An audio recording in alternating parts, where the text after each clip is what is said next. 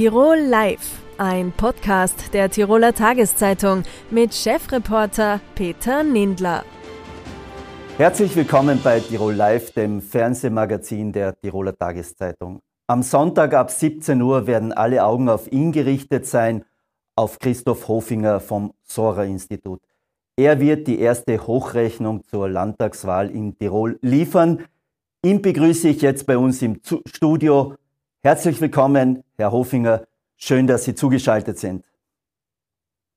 Hallo, schön hier zu sein. Herr Hofinger, erwarten Sie als Hochrechner einen spannenden Wahlabend am Sonntag?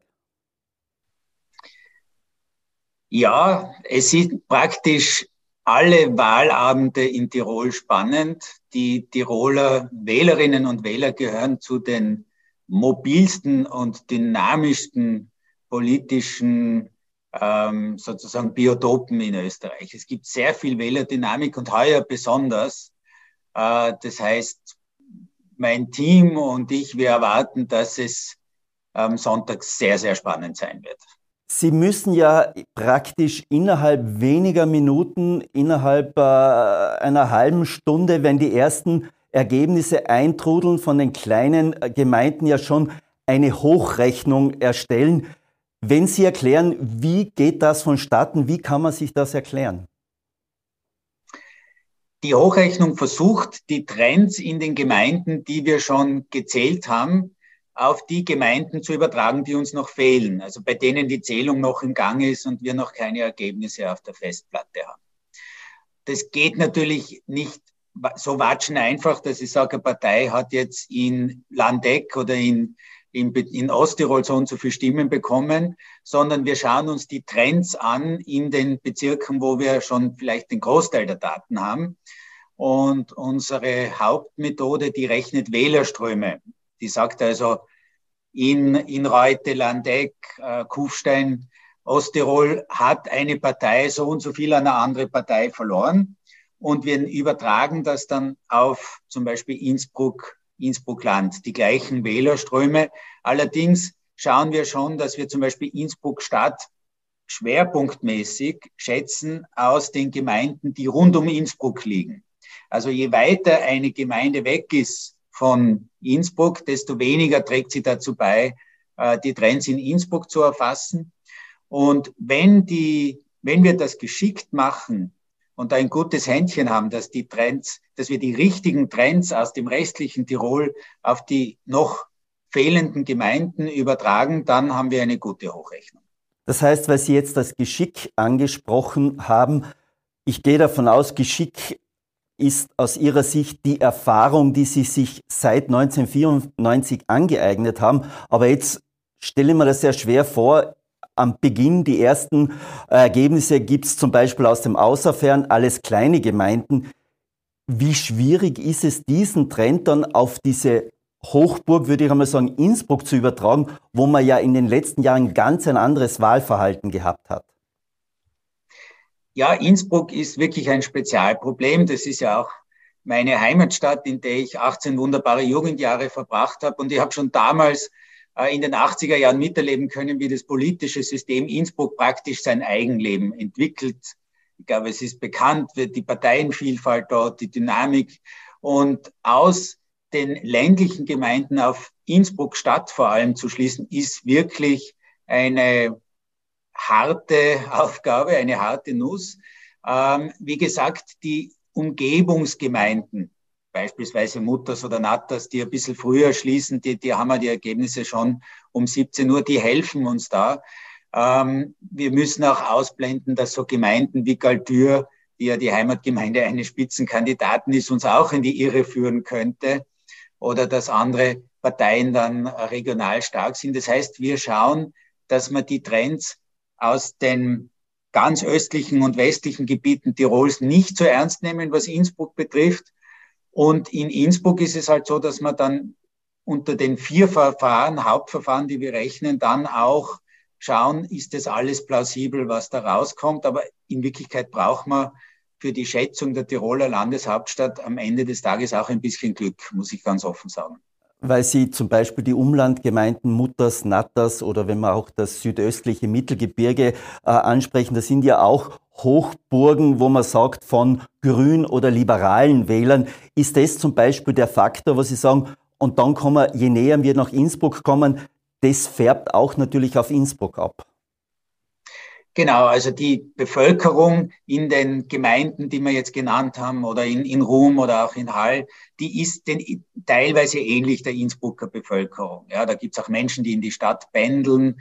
Äh, also im Inntal sind überhaupt die Trends untereinander ähnlich. Je weiter ihr jetzt ins hintere Zillertal oder ins hintere Pitztal geht, desto unterschiedlicher sind die Trends natürlich gegenüber dem Inntal generell und gegenüber Innsbruck. Das heißt, wir haben auch ein Verfahren, wo wir uns die geografische Distanz anschauen. Und je weiter Gemeinde weg ist, desto weniger spielt sie dann bei den Berechnungen eine Rolle.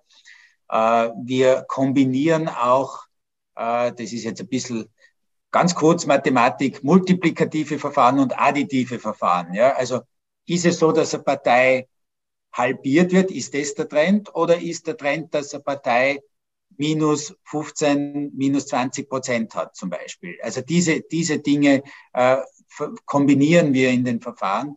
Ähm, wir haben unterschiedliche Zusammensetzung der Bevölkerung in den Städten und wir schauen halt, dass wir vor allem städtische Gemeinden verwenden, um Innsbruck hochzurechnen. Und das ist entscheidend. Wenn wir Innsbruck gut hochrechnen, ist die Gesamthochrechnung dann auch in Ordnung weil Sie Hochrechnung ansprechen.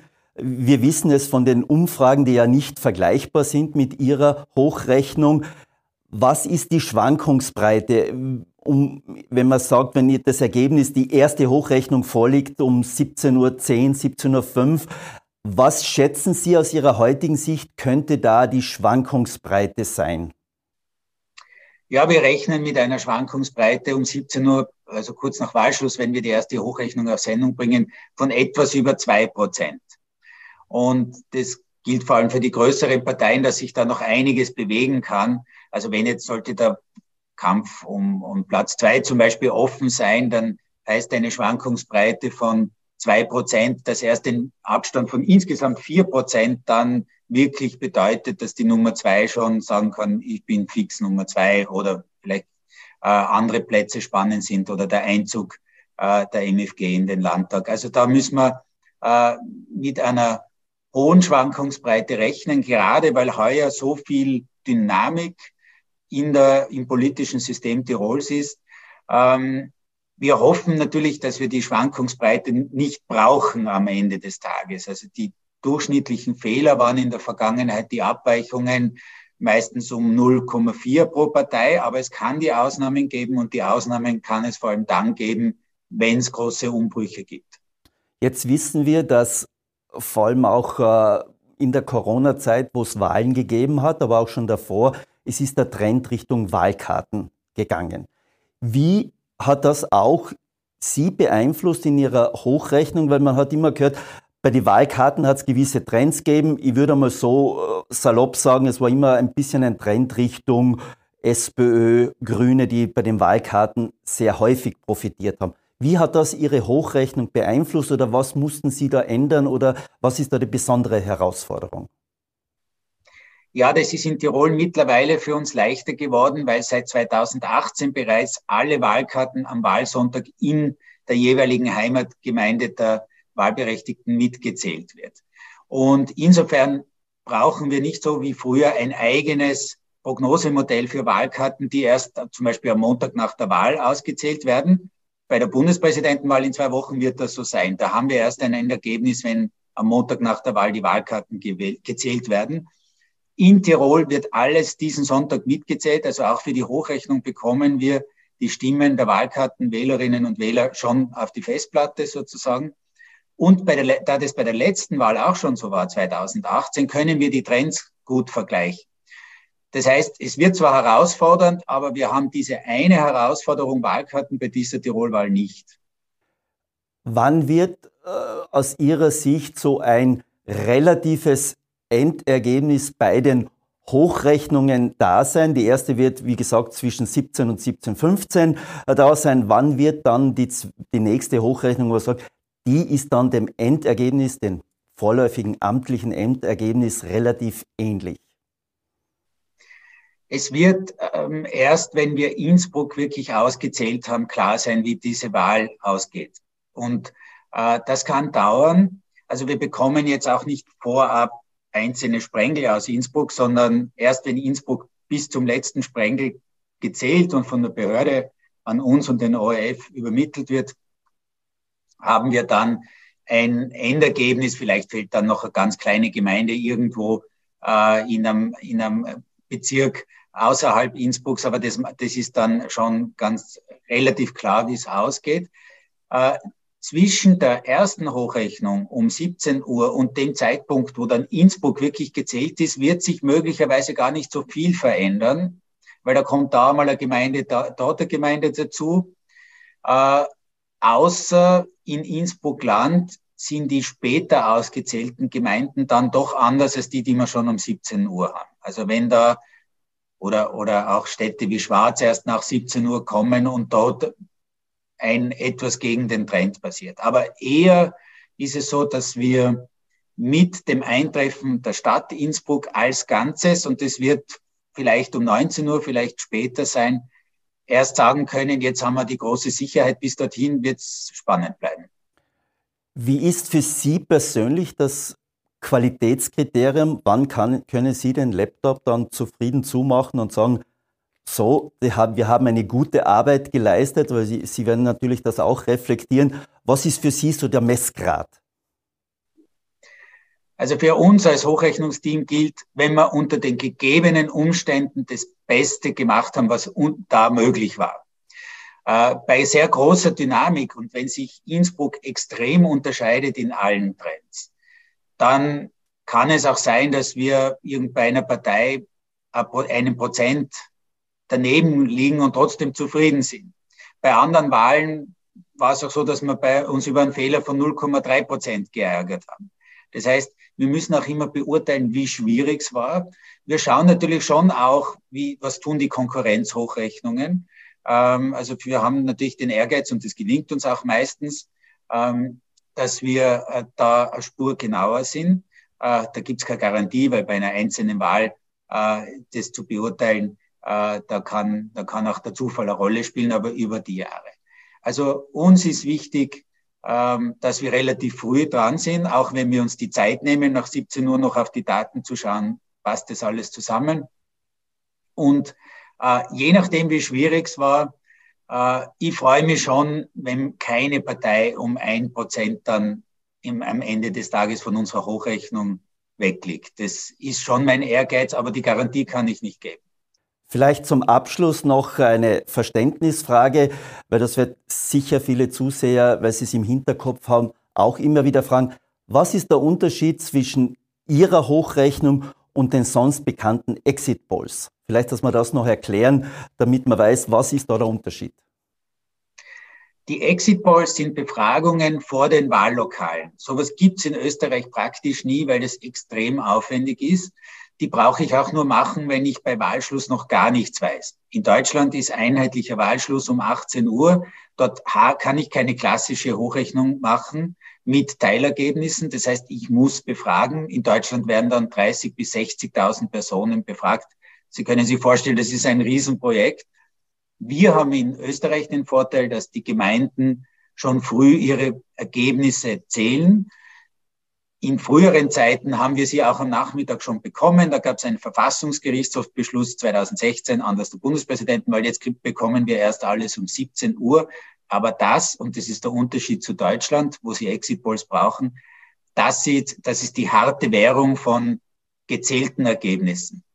Und wir vergessen am Wahltag, im Gegensatz zu einem Exit Poll, wir vergessen alle Umfragen, alle, die wir selbst gemacht haben oder von denen wir gehört haben, und wir schauen nur auf die bisher ausgezählten, rechnen dann zum Beispiel Wählerströme und andere Trendverfahren und schließen aus am Wahltag gezählten Gemeinden auf die noch nicht ausgezählten.